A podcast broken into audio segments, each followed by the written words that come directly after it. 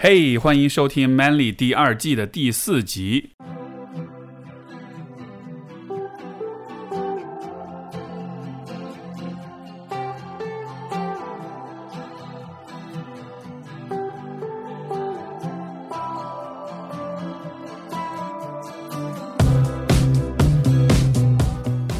嘉宾是 Alex，他是一位啊裸辞了之后的，之前是在做培训师，现在裸辞了。然后啊，Alex 跟我提到，就是他想跟我聊一些有关这个脆弱面的问题，有关霸凌的问题。然后他自己也是一位同志，所以说他提出的一些话题，我觉得非常有意思。今天请到 Alex 到我们的节目上来。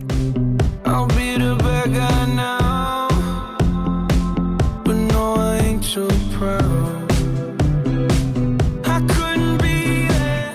欢迎 Alex。Hello，大家好，我叫 Alex，嗯、就 Steve 已经介绍过了。那我其实找 Steve 的主要原因是，呃，一一开始我其实不知道 Harry 已经找了你了，因为因为我觉得 Manly、你跟你认识他，所以不认识，但我听过他的播客，他自、啊自己其实有个播客，是对呃，我不知道，然后我就想说，哦，其实我觉得 Manly 缺少了一点点呃 gay 的声音或者 LGBT 的声音。那呃，男性气质不可能只有就是直男。对对这这一个声音。然后我看到呃广敏有发那个海报，说想要这样的声音，然后正好也因为 gap 就可以做一些说哦这件事情没有做过也想做，那就来找你了。啊，明白，有点像这个节目是来打卡一下 to do list 上面一个项目，list，对，没错。可以可以。嗯好，呃，首先其实呃，Man Manly 第二季其实现在有五个嘉宾了，呃，我想想看。其中三个半都是都是同志，半是因为有一位是双性恋，他只是节目上没有讲，哦但是但就是其实这个其实这个这个占比其实是不小的。这一集就这一季很多元，上上一季，因为我和那个广敏俩大直男，所以我觉得确实会比较局限一点。所以，但这一季就我们会跟很多不同的朋友去去聊这样子。那所以你你之你说你之前裸辞了，啊哈，对，就是是是怎么怎么样一个状况呢？裸辞其实是觉得就是自己是是那种就是啊，我恨我的工作，然后裸辞了那种。有一点点，呃，对我其实爱我就是我其实很喜欢我工作的部分就是我还蛮喜欢给别人带来那种 aha moment 的那种感觉。你之前是做什么的？我之前是做，就是我在做这份培训工作之前，我是做少儿英语老师，就是跟小小朋友接触的。那呃，到这个公司里面之后，呃，就是去培训这些老师，呃，能够就是其实从小朋友到大人都是一样，我都是喜欢给别人带来那种哇哦的那种，就是呃，就是那种 a moment of epiphany，就给别人那种顿悟的那种感觉。嗯我喜欢做这种事情。明白。但是呃，就我我这是我喜欢这个工作的部分，不喜欢的部分可能是就是觉得，因为我现在可能一个人要管很多呃，整就可能我的一个人在做两到三个人的工作。那这个以及这个老但是拿钱并没有拿到两个三的人，嗯两到三个人的钱。以及我的老板也被开了，就是我、关系好的老板也被开了，所以就综合在一起，也加上刘玉玲之前说过有那个 fuck fuck you money，我有这个钱，我就 nice，很棒。对就 bye。对，明白。哎，那你以前是这个教小朋友，后来开始教老师，嗯哼，你觉得成年人对小朋友的那种，尤其是男性啊，就是成年人对小朋友的那种耐性也好，那种喜欢也好，你这个这个是一个是 teachable 的吗？这是可以教的吗？嗯，我觉得。或者说可以装，就是怎么说，也不是，就是很多呃很多老师其实呃，因为我们会看很多老师的课，很多老师你可以看出他是装的，他被教对，就像你刚刚说 teachable，他呃被教说要非常的有活力，非常的呃怎么说，对小朋友好像很关心，但其实我们看久了会知道，他其实是有一套模式的。真正关心的，就是你真的从一个 demo 来看一个老师他是不是关心学生，其实有点难度。都是就是怎么说细水长流来看，能够感觉到这个老师其实是关心的，以及其实说到呃小朋友这点，我其实有一个观察，就是我原来这个其实也可以聊到刚我们刚刚说脆弱面这个地方。嗯就我原来在教一个学生，呃，就是教一个班级的时候，呃，有一个学有一个男生，他就是比较爱哭，或者说他就是有挺多，有的时候，呃，别人一说到他了。他就会有那种抵触情绪，然后就开始哭啊，开始愤怒啊之类，又就是又哭又愤怒这件事情，对，就是那个画面你，就大家可以想一下。嗯然后，嗯，他妈妈也也来找过我这件事情，包括我也跟他妈妈讲过，我说这事儿其实没什么大的事儿，就挺正常的，就这是一个情绪。这当然，这个那个时候还没有什么情绪自由这些说法，就是当时我就觉得挺正常的。但是当时我也观察到别班级里面别的同学有个女生，她就带头去类似于说霸凌他，语言霸凌，不是说肢体上霸凌，就是说什么？就是说，就是拉动大家说，你看她哭了，然后你看又他又哭了，就是有、啊类似于用到他又哭了这样的一个句式。那我当时就看到这件事情，因为我也是就是想要跟你聊脆弱面，包括跟举止跟言行上的压抑，我就在回想原来这个事情。然后当时我就因为他很好像是第二次吧，第二次他被霸凌了之后，他就把自己锁在了一个房间里面，他就不出来。然后啊、呃我就跟他，我就去敲门，我就跟他说，你不用管他们。首当然，首先我哦，回到敲门之前啊，我先跟那个女生说说，其实我当时其实有一点点情绪在，嗯，嗯，呃、是不是有点想揍他？倒也不是揍，女生肯定不是揍我，我我觉得我我我知道你在开玩笑，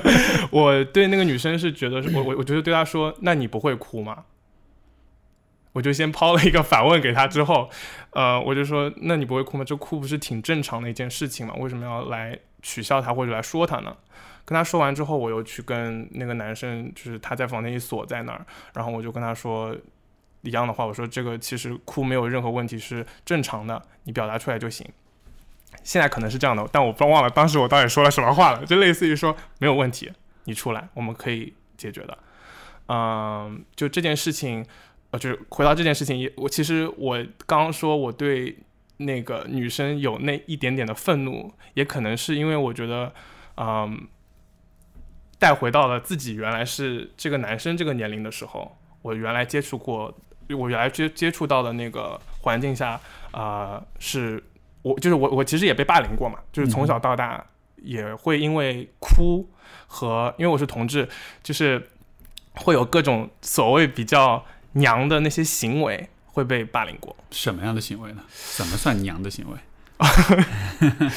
呃，你说这个还挺有趣的，就因为我昨天还看了一个纪录片，叫呃《Do I Sound Gay》，啊就是我听起来 gay 吗？啊然后那个导演他就是到四十岁了，然后那个时候还没有男朋友，他也是同志，然后他就觉得是不是因为自己太声音太 gay 了，然后呃身边的人就就是都有男朋友，他没有。所以他有一个很荒谬的想法，就是他去找了那些声音治疗师，他把他想把自己的声音变成那种 standard American sound，很低沉，啊，很标准那种，很男演讲。对对对，演讲那种声音，嗯然后结果就是不行啊，发现还是没有什么用。还是没有男朋友。对，然后声音可能低了一点，但是该有的那些举止，就是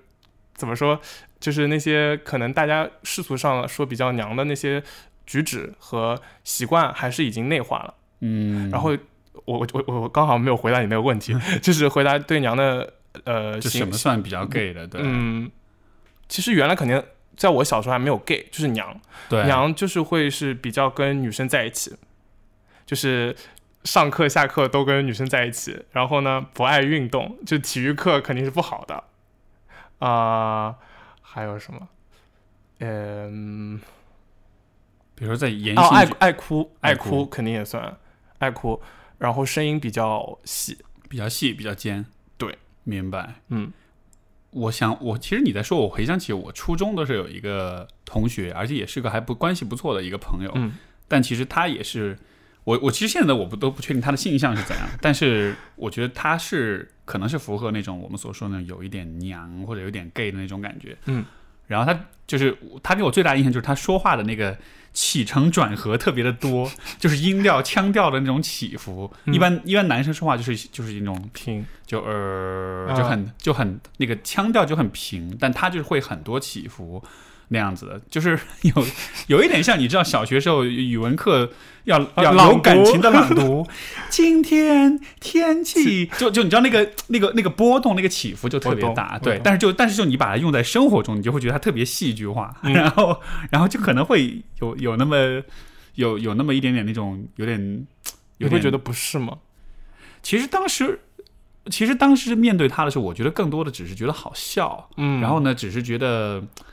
因为你知道小孩子，而且就是那种大概初中阶段的小孩子，我觉得其实那个时候是是是，就是我觉得你在你那个成长阶段。你其实是没有太多的社会意识，没有太多的所谓良知的东西的。大家嗯其实会非常的，直接就是直接去取去取笑彼此，去嘲笑彼此。就是很多时候你都不一定是恶意，而是那个阶段就你就喜欢那么做，然后你也意识不到你那样子会伤害到别人。嗯所以我觉得在那个阶段，就是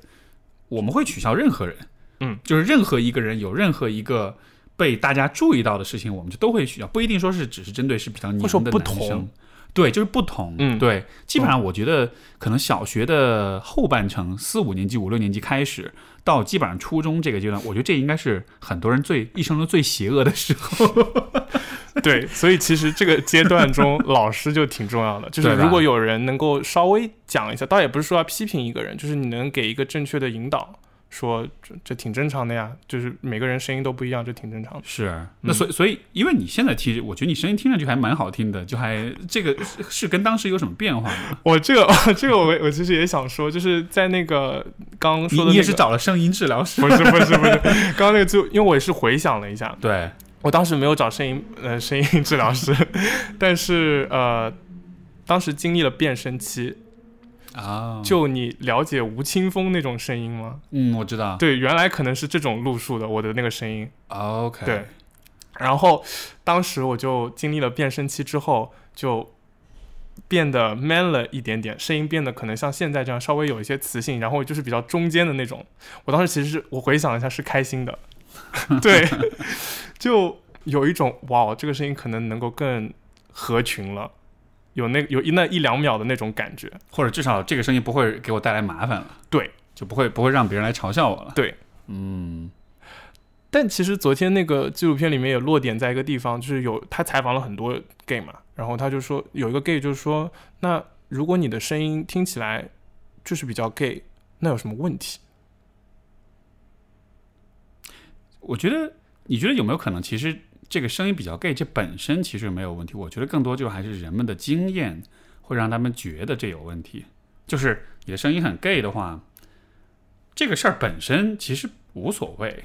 但是但它就是会给你带来麻烦，尤其是你在学校里面的时候，你就是会被周围的人给调戏、给嘲笑。嗯，就好像是这种，就好像是你拥有某一个特，其实我觉得不光是 gay，就很多的品质，比如说你比较胖，或者比如说有些女孩小时候胸比较大，嗯，就是你就是会引来人人们的嘲笑，然后你就会进而认为大家嘲笑我是因为我拥有这一个部分，是，而不是因为这些人他们都是 asshole，或者他们都很很幼稚，很不或者他们就只能接受一种审美和一种东西。对对，嗯，对，嗯，所以你在那个阶段，就是因为声音的这个缘故，有被嘲笑，那种到什么程度呢？那种嘲笑，因为你说，因为你用到霸凌这个词，我其实应该是总集合，就是嗯声音可能是一部分，那另外就是跟女生在一起的这个呃行行为吧，就是选择的这个事情，就很多男生就会有一种对你会有一种说，那你为什么要跟女生玩呢？嗯对，然后包括我哦，这个要回到家庭，就我我奶奶应该是我奶奶，我奶奶当时也跟我聊过，说那为什么你要跟女生玩呢？女生都挺坏的呀，就是类似他给了我个类似于这种这样的说，就是因为这个 为什么是女生都挺坏？难道不应该是男生都挺坏的吗？这个我我这个我觉得还挺有趣的这件事情，就是我也、我也为什么说我我能观察到说女性对女性也有所谓的霸凌，就是或者说就是有一种习惯上的看不惯。我奶奶其实说这个点我能理解，是因为她呃，首先是我姐我姐姐，我有一个表姐，她小时候就是在我那个时候在初中的时候，呃，结交的那些女生就是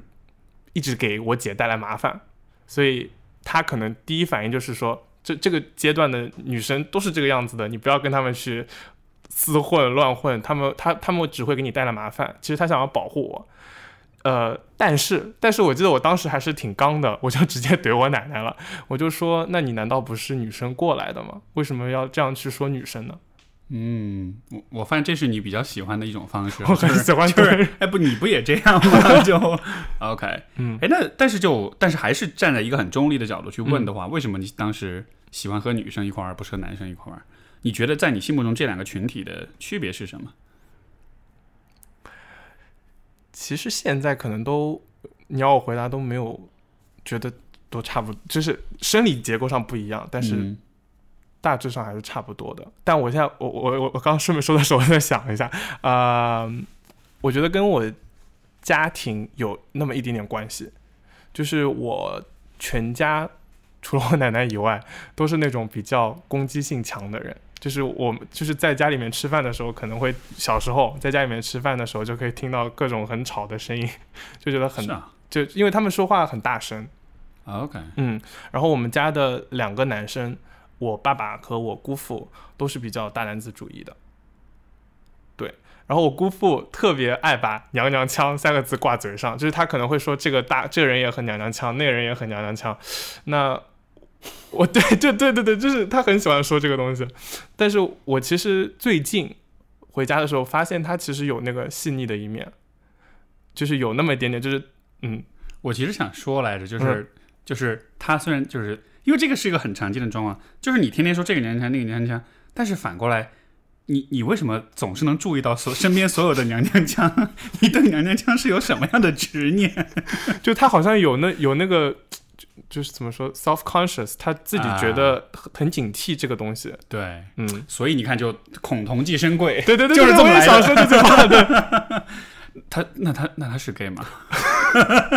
这个嗯，嗯，多年过去了，可能也就对，嗯。也也许他永远不会承认，但是他不会知道呢承认他不会承对。认对。啊，他很有意思，所以所以就是他是这样一个状态，嗯。所以可能他对于娘娘腔，就是也许他们说话声音大，有点像是一种过度补偿的样子，就是我要显得我。可能是不是娘娘腔，是娘娘腔的反面，所以我得故意，甚至他不一定都真的那么享受那个说话声音很大，他可能就我姑父不喜欢说话声音很大，我爸说话声音很大，就是他就是我姑父有的时候也会吐槽说，哎，这他你们全家怎么声音都那么大？对他也有那个部分，但是其实还是戴着那个面具。所以因为有这样一种家庭氛围，就是大家是攻击乱强，那你跟女孩在一块儿就会觉得他们是更温和、更柔软的一个群体。就是对我觉得这是一个主要原因，但我真的忘了说，哎，怎么回事？我就就就啊跟女生玩了，我这个真的忘了，可能从幼儿园开始都是这样子的。对，我也在想，我当年更多是跟男生玩，但但是为什么？是怎么对？就对，就这个这个就不是一个有意识的选择，不是说啊你是男生你是女生，我跟谁我跟谁这样子的。嗯，我的回忆可能是有两个因素，第一个就还是说在。其实就在青春期之前，其实大家性别意识不是很强。嗯，那个时候其实我觉得跟男生玩跟女生玩没有那么大的问题，但是就是因为你开始有，尤其女生发育要早一点，所以他们嗯开始有那种第二性征之后，嗯男生就会去就会开始逐渐意识到，哎，女孩跟我是不一样的，嗯所以你再去和她一起玩，就会有一点那种感觉很微妙，有一层墙的那种，就是墙的那种。嗯，也不也不至于那么，但是我觉得那种感觉就像是，就好像你觉得他和你是不一样的，所以你去哦和一个跟你不一样的人玩儿，而不是跟那些和你一样的人玩儿，就有点。离经叛道的那种感觉，就我不知道怎么描述，就像是就像是你你在抛弃一个你认同的或者跟你一样的群体，去和一个跟你不同的群体玩，就是那种呃，就是人的那种排他性，我觉得在这个时候就会体现出来。就有一个突然冒出来的类比，就是一个一直都只跟直男玩的直男，和一个突然要踏入可能生活圈中有 gay 的一个直男的这种感觉。呃类似的一个，比如说你在，比如说我在留学的时候，嗯。就大多数同学都是跟中国留学生一块玩儿，嗯，然后有些同学就是只跟老外一块玩，你就觉得这人好奇怪啊，就好崇洋媚外，就是你就会给他安各种标签，我就觉得这个人很奇怪，因为他抛弃了他自己本来归属的那个群体。嗯嗯，对，所以可能我感觉就好像人本能上会有一点不喜欢这样子去做，然后有可能然后再加上就是，呃，我觉得男生跟女生在一块儿的就是可能可能确实男生会稍微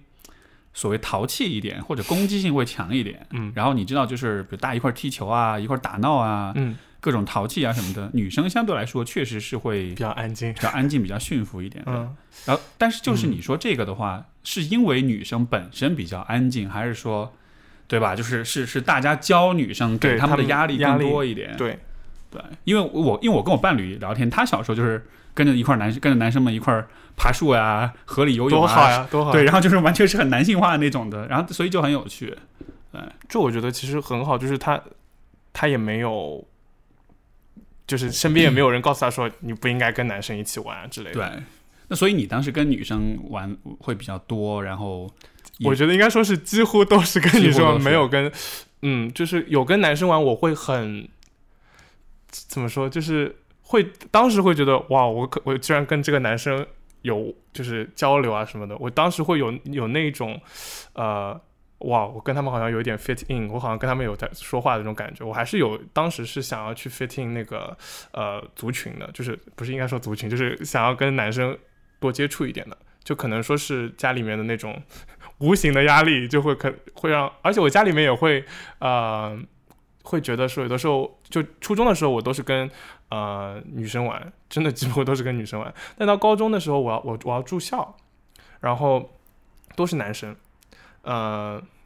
然后当时我就那个时候我也碰到了我的第一任男朋友，然后我就跟他说，我哦，就那么早，对对对哦，好幸福。出道是比较早，然后就跟家里人说我跟男生玩，他们其实第一反应是很开心的，我我我或者没有表露出来，但是我能感受到他们是开心的，但是他们殊不知 殊不知，这样反而有早恋问题。是哦，是这样子的，那就感觉好复杂。所以说，就是你在初中的阶段，其实会跟女生在一块儿比较多一点，但是那，又是因为家庭的这种影响，嗯，让你，我我还是明白，那家庭的影响是什么呢是？就是，那就或者说就。就就我还是想试图去理解，就是你喜欢和女生一块玩的那个动那个动力或者那个推动是什么？嗯，可能真的是没没太大压力。我觉得当时他们都把我，我觉得他们都把我照顾的挺好的，就是呃，就是怎么说，我也我我觉得我我也曾能从他们身上习得到说，呃，有不开心的事情要跟对方讲。这个我觉得其实是很多男生在那个年纪可能已经丧失掉，或者说已经开始丧失掉的东西。就好像是他们是更富于表达的。对，就说到这儿，我其实特别想推荐一个纪录片，叫呃《面具之内》，不知道你有没有听过？The Mask We Live In 是那个有一本书是叫这个的，嗯，然后好像是翻是是是，我我不确定你说的是不是同一个。应该是，对对。我记得是有一本，因为它就讲有毒男性气质的，对。吧？对对嗯。对，就是它里面其实就有讲到，就是它里面有一个试验，呃，有一个实验，其实就是、呃不是实验，就是有一个测试，老师上课的一个测试，他邀请了班级里面的八个男生，他让他们去，他给他们八个面具，白色的面具，然后让他们在面具的正面，呃，展露出他们，呃，不是，sorry，就是呃，写出他们平时展露在外的那些特质。然后在面具之后展露，呃，就写出他们隐藏的那些特质。那如果你现在是八个人里面的一个，你会怎么写？嗯，这个这个实验我之前就听过，因为我们啊之前翻译那个现代男性气质，哦，有一集也有是吗？就有这个，他们哦有这个练习，很嗯经典的一个练习。呃，如果你现在让我来说的话，可能我现在就没有了，我没有，就是就是内外的区别不会特别大，嗯对，因为因为就是说，从我现在所处阶段，就是我内在的部分，我还蛮乐意展现出来的。嗯然后，但是如果曾经的话，因为你说到喜欢哭，其实我曾经有类似的问题，就是我也是那种就是其实很敏感，然后很容易哭那种人，所以可能那个面具里面我就会写，就比如爱哭，或者是这种就是心软，然后。就过于善良，你知道，嗯然后外在可能就是更多的可能是那种过于调皮，或者是过于反叛，嗯，就是就是我觉得这个是男生有一个很有意思的点，就是男生会 overcompensate，就是你会矫枉过正，比如说你明明是一个很很敏感的小孩儿，你明明是一个很柔软的一个人，然后但是你不喜欢你这个样子，然后你就会矫枉过正，你就会故意装作你是个很坏，你是一个这个很很淘气，然后很 nasty 的一个小孩儿，有但很多这样的小孩，就很多是这样的，嗯包括成年人，其实很多是这样子的。嗯对，所以我觉得那个面具，它其实这样一个练习，它其实是在，我觉得很大程度就是在让让人们意识到说，你外在的很多东西是是 over compensation，是过度补偿你内在的一些你不喜欢自己的部分吧。是，嗯，就是其实还要先，呃，就我我在想今天跟你谈的地方，我就觉得有一点就是要要有个过程，首先要先接受自己的这些脆弱面，嗯，但是问题就是，对于小孩子来说，嗯他周围的人反而都是在批判他的那个，嗯。就像你说那个小孩子哭的那个故事一样，嗯嗯，就好像就在这个成长经历中，我们不太，我们脆弱面部分不太是被友善的对待的。嗯，那或者说情绪也应该接受，就是像刚刚那个小孩，他其实也有愤怒，其实就是我觉得听了那么多集。就是现在很多听众可能听了很多集 Steve 说，也听了很多集 Manly，现在是知道说要接受自己的这些情绪，要接受自己的这些脆弱面。嗯哼。对小朋友，那他们可能当中有一部分人是老师，也可能有一部分人是呃为人父母了，那可能是能够有一些引导作用吧。那对嗯那你从你自己的角度来说呢？你是怎么慢慢的就是能够去接受，比如说脆弱面啊、嗯愤怒啊、情绪啊什么？这个你的这个历程是怎样的？嗯，脆弱面我，我说实话，我可能真的是这两年才完全接受。嗯就是原来就是跟女生在一起的，这这又回到刚刚说女跟女生在一起，跟女生在一起的时候，其实你哭也没有什么关系，就大家也都不会怎样，大家都会来安慰你。就原来可能就包括在那个面具之内里面，也有一个男生他。哭的时候，就是他在做这个面具实验，做到后来他哭了，然后他身边的一个 bro 就直接就抚，就是抚着他的这个就是肩，呃，拍拍他，就这里面没有任何激情，但是你就会觉得很暖。哼就是有那种呃怎么说 culture of support 嗯的那种感觉。对，当时是有这种感觉，但是相互支持的那种嗯哈。就我知道我应该要去展露我的脆弱面，可能原来呃从小到大是这种感觉，但是心底下面可能会有一点不接受自己的脆弱面。就是我我我可能是跳了一步，就很多人是说先接受再去展露，但是我原来是知道我可以展露，但我其实有点不接受自己因为跟女生女生在一块儿，所以那个氛围在展露，对就让 你可以展露，嗯但是好像你只是习惯了去展露，但是不代表你是很接受这个部分的。因为对我原来会觉得，或者说这两年开始意识到，会觉得说，呃，爱哭，或者说爱把自己这些东西说出来，一开始会觉得这其实有点负能量，或者说觉得就是有一点啰嗦，不大好，就是有觉得不好。哎，很有意思。我觉得你所讲这个，我的印象中，我觉得对于很多女性来说，其实会有这样一个问题，就是她们是能展露自己情绪的，嗯包括很多时候他会完全不羞于展露，会会很愿意去表达情绪。嗯但是另一方面，你会看到有一些女性，她们就是对自己情感情绪的感性的部分，其实是很批判的，就不喜欢自己这个样子，嗯就很矛盾。就一方面你你你生活中你有很多展露，而且你也认为这很正常，但嗯另一方面就。她对她自己那个部分又不是很喜欢，对，就是这其实根没有治好。嗯 因为我我记得我我跟你呃开始聊的时候，我也说到，就是我观察到我身边的女生朋友，就不应该至少两三例，就是他们就是不愿意，就是跟我说的是，就是已经明显我能感觉到他要哭了，然后哭之前要跟我说一句抱歉，就是要先把自己的歉意给表达出来。我说这也没有什么，就你要哭你就哭嘛。我的像我的咨询当中，有些嗯来访，如果是那种就是做视视频的咨询，他们哭的时候会专门把身体歪到一边儿，这样屏幕就里面就看不见他们了。就听到声儿，就然后对，然后当那样做的时候，我就会说没关系，你其实可以在屏幕里面哭啊，就你让我看见了就，这没有什么的。但是就你你看，就很多人他就会有各种各样的习惯，包括我觉得在做咨询的时候，就是你会看到人们会用各种各样的方式去掩饰他们的哭，就是真的是各种各样的方式。是有会说风吹的之类的吗？如果那样子的话，我觉得反而很坦诚，就啊他反而在承认自己在哭，但是就是会比如说，比如说会岔开话题，嗯对，比如说会这个，呃，像如果是视频呢，会躲开，会离开，会说，哎，不好意思，我就是我，就真的就是消从画面中消失一会儿这样子的。嗯，就我就发现啊，人们好怕自己哭的样子被人看见啊，对，嗯，所以所以，也许这也意味着我们的整个大环境来说，其实可能总体是比较，也许比较，对，而且我甚至会说是比较冷血的，就是我们其实对于在哭的那种人，其实不太善待他们。我们看到在哭的人的时候，就像你那个故事，那个小女孩，嗯。她又哭了，就是就是她这样子做，一定是别人教她的。对，其实环境中是习得的嘛。对、啊，对包括哦，这个例子感觉永远说不完。就是我我在家里面的时候，我有小外甥女，我小外甥女是我表姐的女儿，然后她有我她原来挺爱哭的，然后嗯，我看在眼里，刚想要劝，或者说就。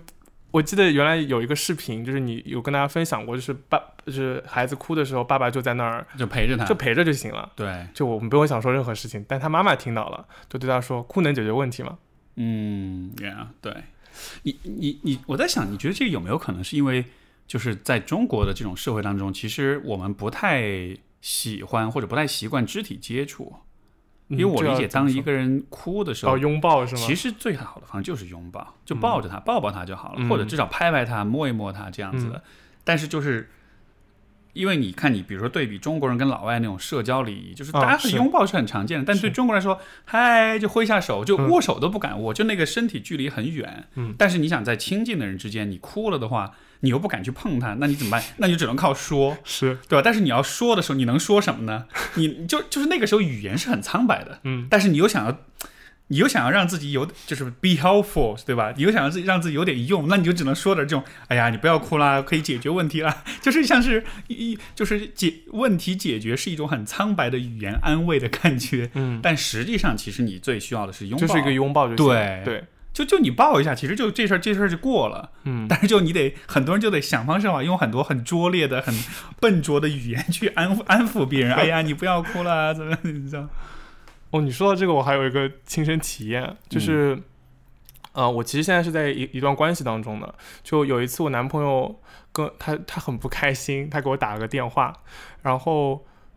就是他第一开始也首首先说，就是我不想就是把这个负能量传给你，就是我不希望我这个打完这个电话之后，你反而不开心了。我说不会，然后。结果呢，我真的不开心了。但是不开心的原因不是说他把负能量传给我了，我当时的那个当即的反应是我我居然没有把他的情绪给解决掉。啊，对，就我感觉说我说了那么多话，怎么感觉他还是不开心呢？对，对，当时真的有这个反应。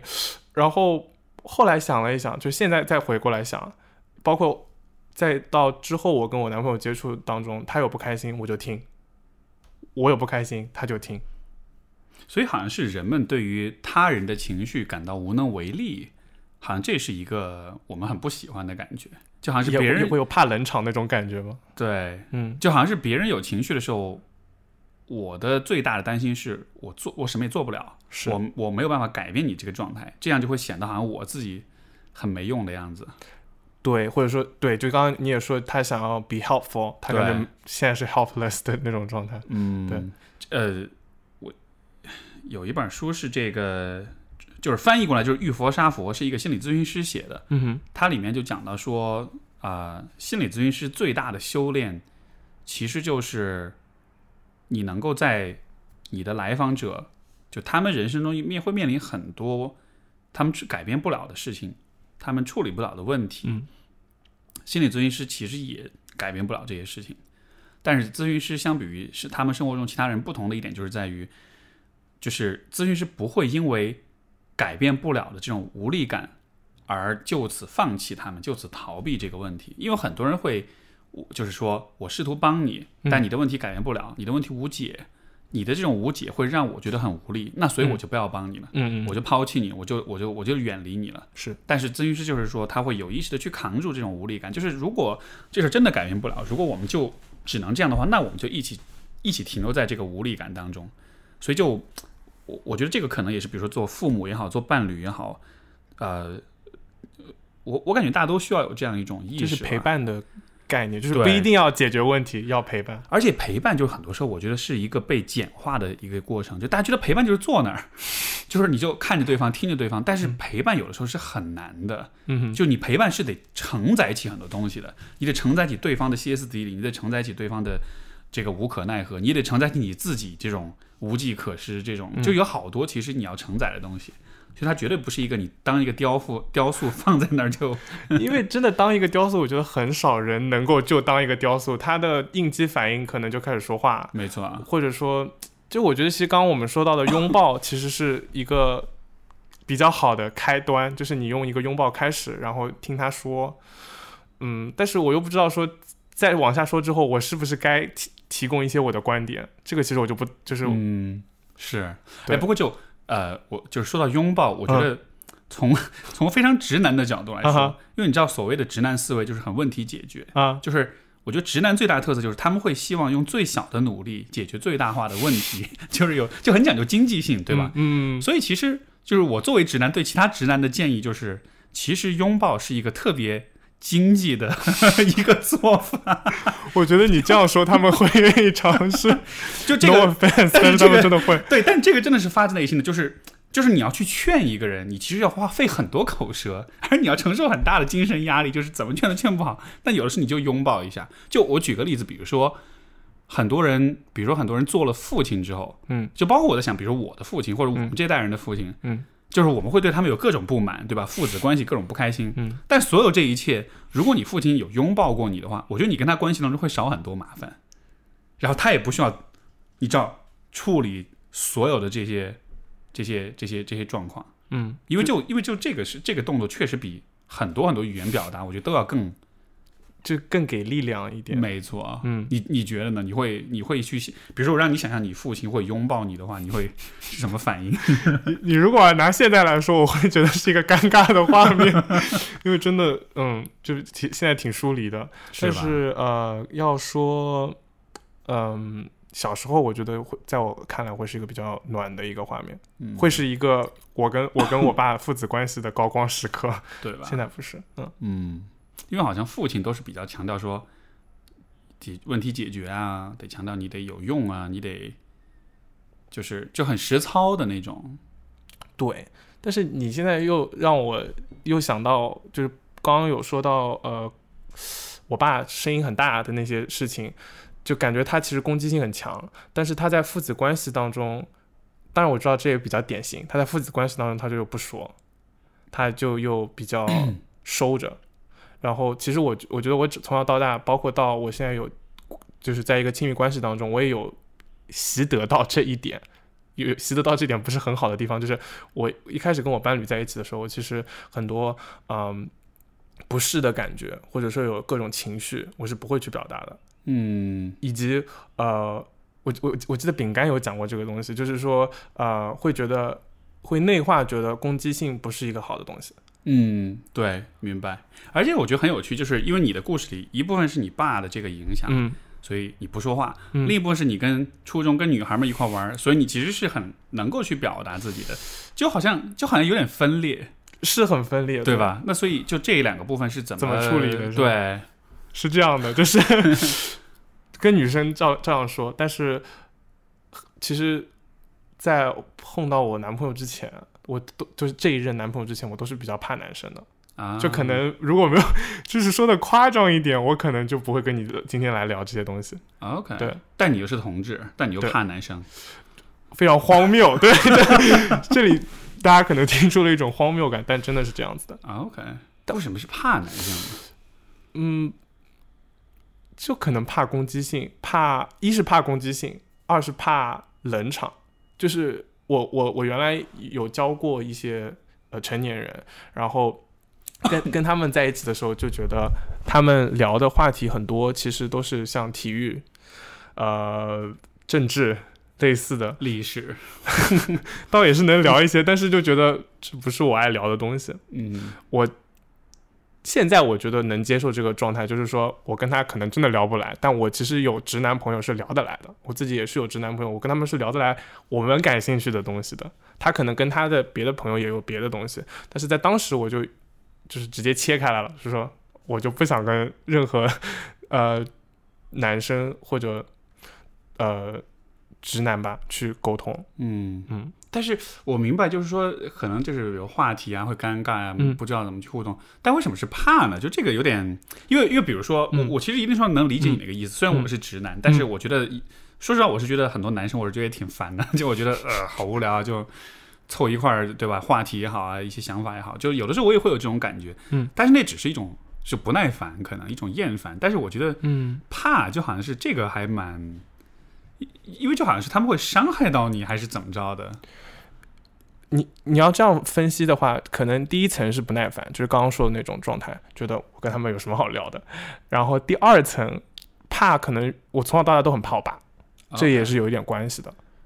就我不知道怎么跟他去，怎么说呢？就是刚刚说到脆弱面这一点，我其实跟呃我的身边关系很好的那些朋友，怎么好的呢？都是从先把自己的脆弱面展露开始的。我我我只是这样认为的。就拿或者不是脆弱面，就拿我在上一家公司，我觉得我们就是比较少的情况，就是我们这些同事关系都比较好，呃，或者说至少我自己感觉跟他们是舒服的那个氛围。而我让我舒服的第一个前提是我得出柜，就是我得把真实面给展露给大家。你觉得这个会是个因素吗？也许你对我，我不知道你有对你爸出柜没有？就是没有还没有。没有没有，所以有没有可能，其实这也是一个你面对他的时候，你需要不自在，对？你觉得这会有影响吗？可能会有一把。就是嗯我我觉得两个关，就在我看来，呃，某某些关系的推进是要让我出柜的，或者让我展示这一我的真我，不然就会觉得有一种就是隔着 我们俩、嗯我们中间隔着一些东西。明白。嗯，所以，所以就好像是，那他是一个那种比较，比如说暴力啊，会打你啊，会什么语言攻击、肢体攻击、语言攻击，吧，打嗯哼，估计就是拍打过几下，倒也不是认真的打。是吗？嗯嗯，我想起像我对我爸也是有很长时间是怕他，但是那种 怕确实是来自于挨打挨的比较多，就是是是很真实的那种恐惧。嗯对，但是就随着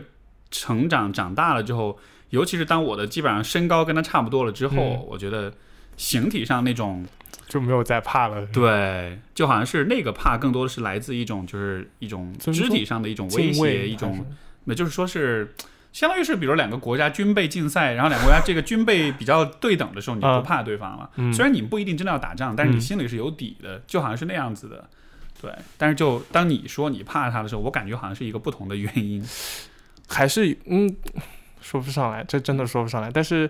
或者是现在我没有答案。啊、也嗯也许是你自己其实不够有攻击性，你觉得有这种可能？我就好像你自己的现在有爪牙了，没有现现在有攻击性。现哦，但是你要说到现在就不怕了嘛？现在就是就是以以及比较理解我爸的那些行为了。明白，对，嗯，就是说到这个，因为你你也讲到，比如说你以前因为你的声音啊、举止啊、嗯，你的性向啊，然后就是说可能是会周围人会有霸凌或者什么的，你觉得这个会影响到就是你自己攻击性的这种这个部分吗？就我问的前提是，我认为首先攻击性是每个人，我我是认为它是一个天然的部分，嗯，就大家都会有，嗯不管你是男人女人是什么嗯性向、都会有，嗯，但是就这个部分的发育、成长，你你的这个这种经历，你觉得会影响到你吗？肯定会有，就是嗯不能说它是很大因素，但是至少是一部分因素，就是会。首先，我家里就是比较有攻击性的一群一个氛围，对，然后再到霸凌，也是这种状态，就会觉得，而且我记得当时，呃，从霸凌再说到可以说到现在很多有网络霸凌嘛，就当时我记得我看过一集《黑镜》，就是专门讲网络霸凌的，就是。最后这些霸凌的，就是刀子都会戳到自己这里。我当时就看完那集之后，我又坚定了当时的想法，就是我不要去说什么东西，就不说了。嗯但是憋着很难受啊。嗯，憋着很难，就是其实你是想霸凌，呃不是霸凌就是就是就是能把自己攻击性不舒服的东西说出来。啊我倒觉得这不算攻击性，但是，嗯、或者说最基本就是可以没有攻击，因为怎么说，就是我我理我现在理解的攻击性，可能更像说是，呃，我有不舒服的东西，我要说出来，而不是憋着。嗯这个是我我最近意识到的说，这个是可以释放的攻击性，这没有任何问题，我没有伤害任何人。嗯，哎，对，我觉得这个是一个很有意思的点，就是嗯攻击性和伤害别人，你觉得是你觉得是划等号的吗？嗯，就是不是攻击性展现就一定意味着伤害别人？有没有可能有那种不带攻呃不带伤害的攻击性的表达？你能给我一个例子吗？你自己的理解对于这种情况？我也是刚刚想到这里，嗯就我感觉应该好像是可以有的吧。是，就是你嗯可以表达攻击性，但是那种攻击性不一定是用来伤害。就像比如说你刚才讲，你说你自己不爽，嗯对吧？比如说别人伤害了我，别人攻击了我，我心里有很多不爽。然后这种时候，我们的本能选择是，比如说你骂了我，我的本能选择是我要骂骂回去。骂回去，对，对，就是这个时候你就是攻击性的展，但你的攻击性展现同时，你也在伤害对方。嗯但是，比如说，如果我们讲到啊、像非暴力沟通这样子，就是说你其实是在你是可以表达你的攻击，但不嗯是用伤害对方的方式，是为了对方好，或者或者说关系这样。或者至少只是阻止对方不再这么做。嗯就比比如说，你可以告诉对方说，就是我我希望你不要这样子去去说这个话，然后这会伤到我。如果你一直这样子做的话，我不知道吧，就是我觉得还蛮我我我能我你刚刚这样说，我其实能理解，就是我觉得是存在这种情况的，嗯就是嗯，就像你刚刚说非暴力沟通，就是能。我就拿在关系里面来说，你有不爽，你有不舒服的地方，对方也没有霸凌我，只是说他可能做了一件事情，可能踩到了我这个线，嗯哼。那我告诉你我的线是什么，然后呃，然后就我自己这边情绪也抒发清楚了，你这边也了解了我的线是什么，这个其实不是 win win 吗？没错啊，对，因为就好像我觉得好多时候那个就是冲突的产生，是因为我们都是用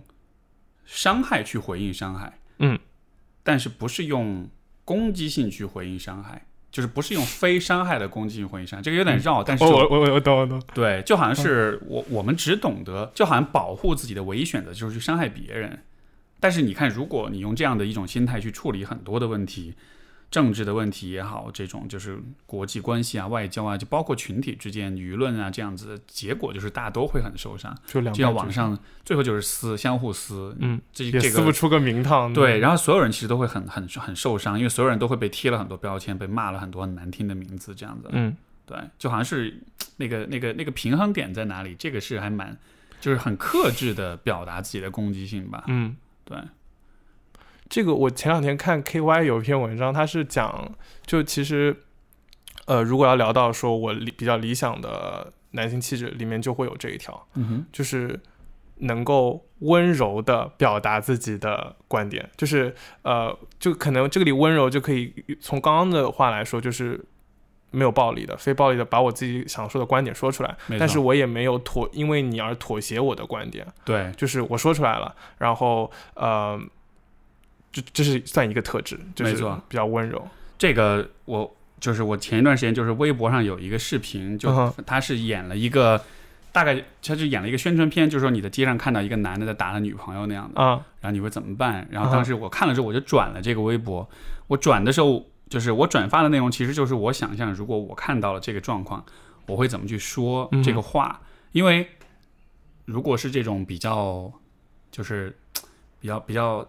比较直男的思维，就是说说上去揍他那男的，嗯对吧？就是，但是这就是一个很典型的，你用你用伤害去回应伤害，实际上最后这不一定是最好的选择。嗯给你带来麻烦，而且有可能是不必要的这种伤害。嗯，所以在这样的情况下，你怎么是保持一个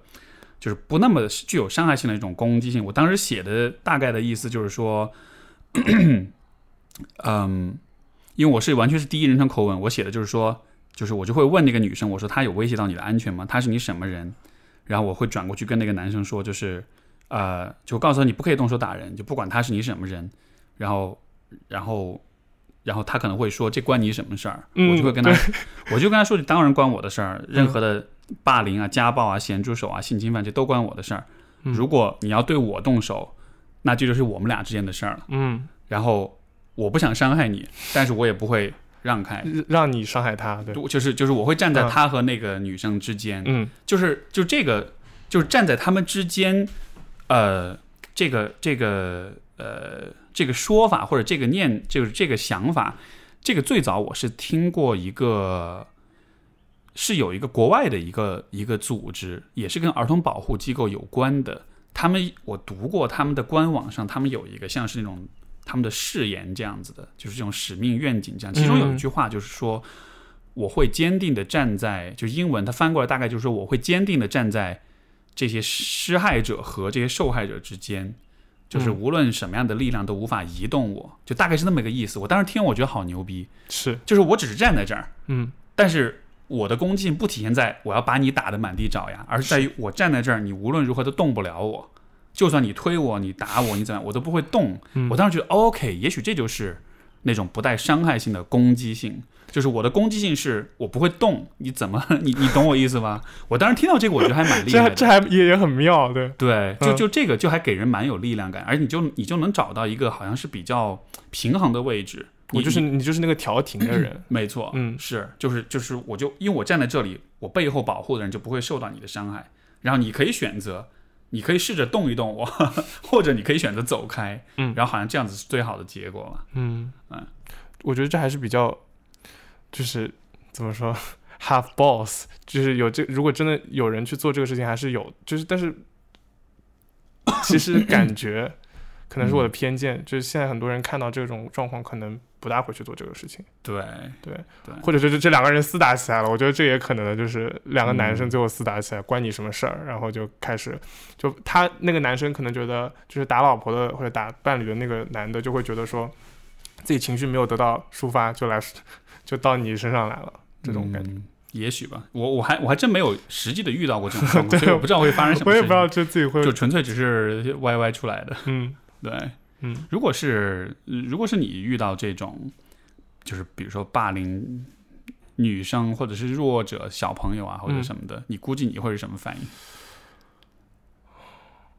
因为因为你刚才不是说小朋友说你又哭了，你都会有愤怒啊什么？那你看到那种动手什么，你会不会疯掉？会不会炸掉？小朋友我呃小朋友我可能会毫不犹豫的去，嗯嗯，但是成人就是我可能会衡量一下我跟这个人体格的这，我可能会报警，或者我会待在那儿，我会我会看一下状况，到底发生了什么事情，嗯对对肢体的这种还是有那么一点点的恐惧，对吧？对，嗯，哦，对啊，因为你前面也说怕怕男，哎，这个那这个你怕男性会不会也有这方面的因素？就因为男性好像体格，就是就不一定是体格，但你说是男性是更，也许是攻击性是更强，是怎么说，就是更容易动手的，所以他不会显得更害更可怕一点 是，啊。这可能也是一个原因，对因为男，因为你知道，就男，比如男生之间就开玩笑什么，经常动动手啊，经常就会有这种 推来推去啊，这种、嗯，这样子的是有的，啊，经历过，是吧？对就是以前是是是什么？是被霸凌的那种经历吗？还是我。我回忆一下啊，就是第一个能回忆出来的，他们有的时候做的课间活动，就是我我就是叠罗汉，但我是是。就是叠叠哦罗汉一层一层叠一层然后我是最下面那一层。啊，呃，还有就是还有别的可能就还好，还有就是之前你们好像说过，就是互碰对方鸡鸡这个事儿，就对这个后来我也会就 fight back，我那你那我也吓吓你，就是我原当时也会有做这样的事情，为什么为什么男生之间都是玩的一样的，都是那种像呃要去够一下，就要去打一吓他一下，对，不懂这个，可能是爸爸在家里面玩，啊、这个我觉得很是个很奇妙的事儿，就是因为因为我也太，因为我也承认，就是以前在初中、高中的时候，其实就我们之间也会，男生之间也会玩这种游戏，而且通常都是比如说一群男生里面，可能个头最小、最容易被欺负的那一个，就会嗯被抓住当做受害者。嗯，我们那时候会玩那种所谓门刑那样的，这这是什么？就是简单来说，是大家把他抓起来，然后就是一个门开着，然后就你知道他下体就对着那个门，就像撞钟一样那样哦的，类似那样的。哦我知道我们叫门型，有的地方叫撞钟，有的地对方对对对，叫掐名字，各各各各种各样的，对对对，就类似那样子的，对。嗯。然后但是就，嗯，但是如果你就当然你站在这种霸凌的角度，我觉得嗯。也也也许这算是一种霸凌，但是我觉得就这个线很模糊。其其实真的是很模糊，但是我就是怎么说，我我你要我现在回回忆起高中啊，不不是不是高中，初中的那段时间，我记得很清楚，就是啊、呃我最后毕业的那段时间，我觉得其实跟大家关系也都挺好，不管是就是男生其实有那种。这是我们班我可以欺负，但别的班你们不能欺负他的那种感觉。我我当时是有感觉到那个一丝温暖的，有那么一丝温暖的。对，对对，就好像是，所以这个行为我觉得就很很微妙，就是说，你看，其实男生在一块儿会做这种事情，而且而且确实是会有点欺软怕硬的，就是说我们是会找那个个头最小，因为我当时我记得我们班上有一个男生，他是。就跳了很多级跳上来的，所以其实嗯。年纪小我们好几岁，然后个头也很小，瘦瘦弱弱的，嗯。就他就经常是那个被撞中的人，然后就，但是我们就都觉得这事儿特别好笑，嗯，他自己也觉得很好笑，哦，他嗯 OK，然后就就他虽然会不爽，啊他有的时候会气哭啊什么，啊但是就一说起来觉得很好他气。哭了，我们一逗他，他又笑了那种的，就就所以这个，所以所以我觉得这个界限就还蛮不容易把握，或者或者有没有可能是这种霸凌会是一种，就他是在，也许是是是是是人们不同意的情况之下，是人们就明显表达了说你嗯伤害我的情况下，我还故意这么去做。这个我觉得算是霸凌，而如果是就是 如果是一个大家自愿参与的娱乐活动也 OK 啊，就。这这这怎么？这其实有点像 Me Too 啊，就是 如果就是 Me Too 的界限也很难划分啊。没错，对啊，没错，对，所以就好像是这种事情，其实是很微妙，是很复杂的，好像你没法就是很完全是很对，嗯因为你说了 Me Too，我觉得也是一样的，就是如果当 Me Too 火起来之后，它确实保护了一些受害者，对吧？但是另一方面就那你有觉得交往过正吗？嗯，我我不能说是因为 Me Too 而交往过正，而是说就我我们只是在聊 Me Too，但是我没有聊 Me Too 之后，比如说那怎么样的追求方式才算是浪漫而又大胆的？嗯你你懂我意思吗？嗯就是有一些浪漫大胆的追求方式，就有可能被定义为是骚扰。嗯，但是对于那些不想要骚扰别人，但是又想要浪漫大胆的人来说，那他们应该怎么办？就就是这个线就很很模糊了。嗯，这是这是可能从一个追求者的人的这条线来说，那我可以给你讲一条被追求者的人的线来说，就是我原来在呃实习的时候，嗯那个实习的领导他其实是 gay，但他，大家都知道他是 gay，呃，他比我，因为我大概一米八，他一米六五，就是一米七这样子的，就是他刚进去的时候一直都，就他可能是发现了同样的族群，那他跟我就会有各种示好，那种示好倒也不是说喜欢你啊什么，但可能会有肢体上的。就就是认真的肢体上，就可能碰肩啊，就是从肩往下那样碰。呃对，就呃，嗯，就鸡皮疙瘩。对，就是你能，对你都鸡皮疙瘩，可能大家也会觉得鸡皮疙瘩。呃，但我当时，我当时有一个很奇怪的感觉，就是一部分我知道我不喜欢，另一部分当时好像就很久没有谈恋爱了，就是他当时也有给我类似于示好，或者说怎么样怎么样怎么样，我我当然不会同意他，我的内心会觉得我不同意，然后我又觉得不喜欢，但是又有那种 说不清的灰色地带或者暧昧在那边。嗯，就那是个很微妙的感觉。对，然后 再回到 Me Too 这个事儿，就是，呃，哦，他当他现在也不在那家酒店做了，没关系，这是一个酒店，就然后就是 我们是在酒店呃里面做的，是酒店前台，然后他是会有钥匙去开酒店房间的，那有开了一个废的房间，就是可能没有打扫之类的房间，他就他就说你去，就是跟我一起去，我知道他要干什么，嗯然后进去之后呢，其实结尾先跟大家说一下，什么都没有发生，呃呃，但是过程就是过程其实甚至有点好笑，就是进去之后，因为他一米六五，我一米八，然后他想要试图压倒我，压不倒，哼，推推推，然后对我对，这这个画面是非常好笑的，对，这就很好笑，我脑海里的画面是一个像是一个侏儒在使劲儿够那个很高的一个巨人的样子。对，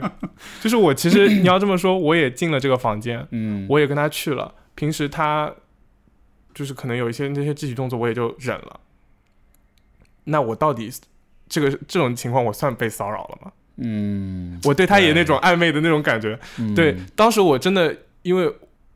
后来 Me Too 火了之后，我就在想，哎，那我这到底算受害者还是不算受害者呢？就是我有那种暧昧的感觉，我到底算受害者吗？因为你其实不是一个所谓的完美受害者，嗯，就是你不是一个完全的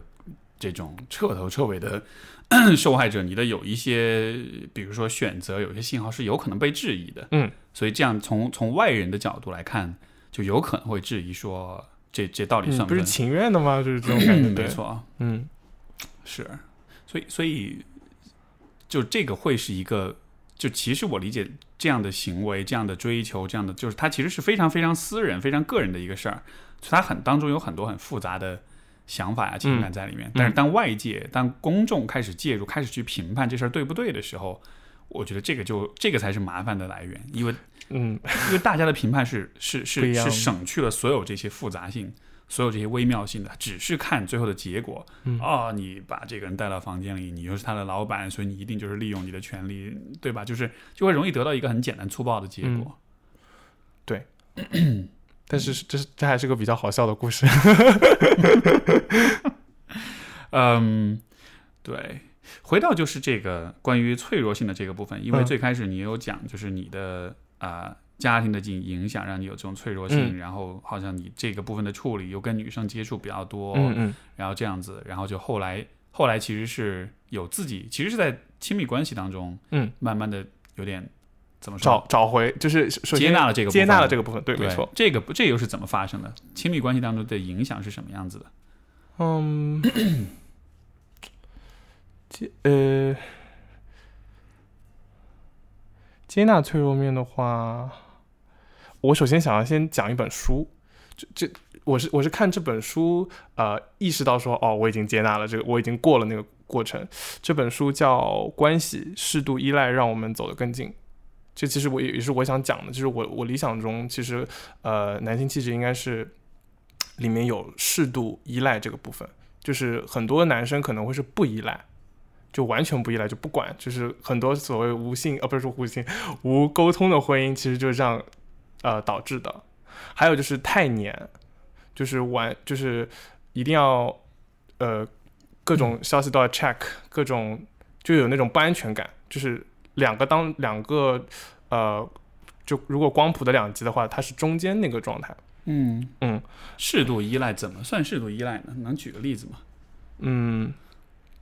或者说适度依赖是在什么方面？就这个，因为这个、啊这个听着挺模糊的。挺模糊的是吗？呃，就类似于说，呃，我如果你是我男朋友，你不开心的话，你是可以找我说的，你不嗯应该是躲起来就不说。啊你也不是说，呃呃，一下子就比如说你这件事情不开心，然后你跟我讲，跟我讲了之后，呃，我陪我我陪了你，呃，或者说陪了你很多次。你还是在绕着这一个东西一直在说，其实我其实你自己已经有答案了，就那就是过度依赖。那其实有点过度依赖了。啊啊！我感觉生活中这种人比较多，好烦。对啊，不过我理解你意思，就是说，好像对于很多人来说，尤其可能男性来说，就是他在可能尤其是关系上、情感上，他有些嗯事情他是会习惯了自己去处理、去消化，还是不表达的。嗯，这让我想起我男朋友其实原来是这样子的。对吧？对，这让我想起上一次，呃，是 Harry 吧，还是呃，应该是 Harry，他讲啊，他他爸爸就是这样子的，像他爸爸以前会自己跑到河边啊，河边去哭，对我我我我听到这一段我就，觉得，嗯，我估计很多爸爸一辈的人，可能都，也许都多少会有这样的时刻，因为那一辈人实在太不依赖了。也不表达。对，呃，包括在《面具之内》里面也有一个观点，就是说，呃，他们会认为，呃，to reach out is a girly thing，啊，就是对向外寻去求寻求连接助啊对是是很是很娘娘的事事情，女生化的事情。嗯，为什么是这样呢？就你有想过吗？就是为什么一开始这件事儿是被定义成是一个很娘的事情？我不知道，我、嗯，我不知道。就就就是如果这个数数本球员，如果我们去看这个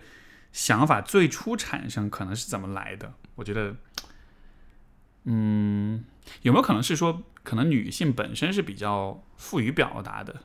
所以说，就也许比如说在最早的人类社会的分工当中，女性是出更多的是去呃。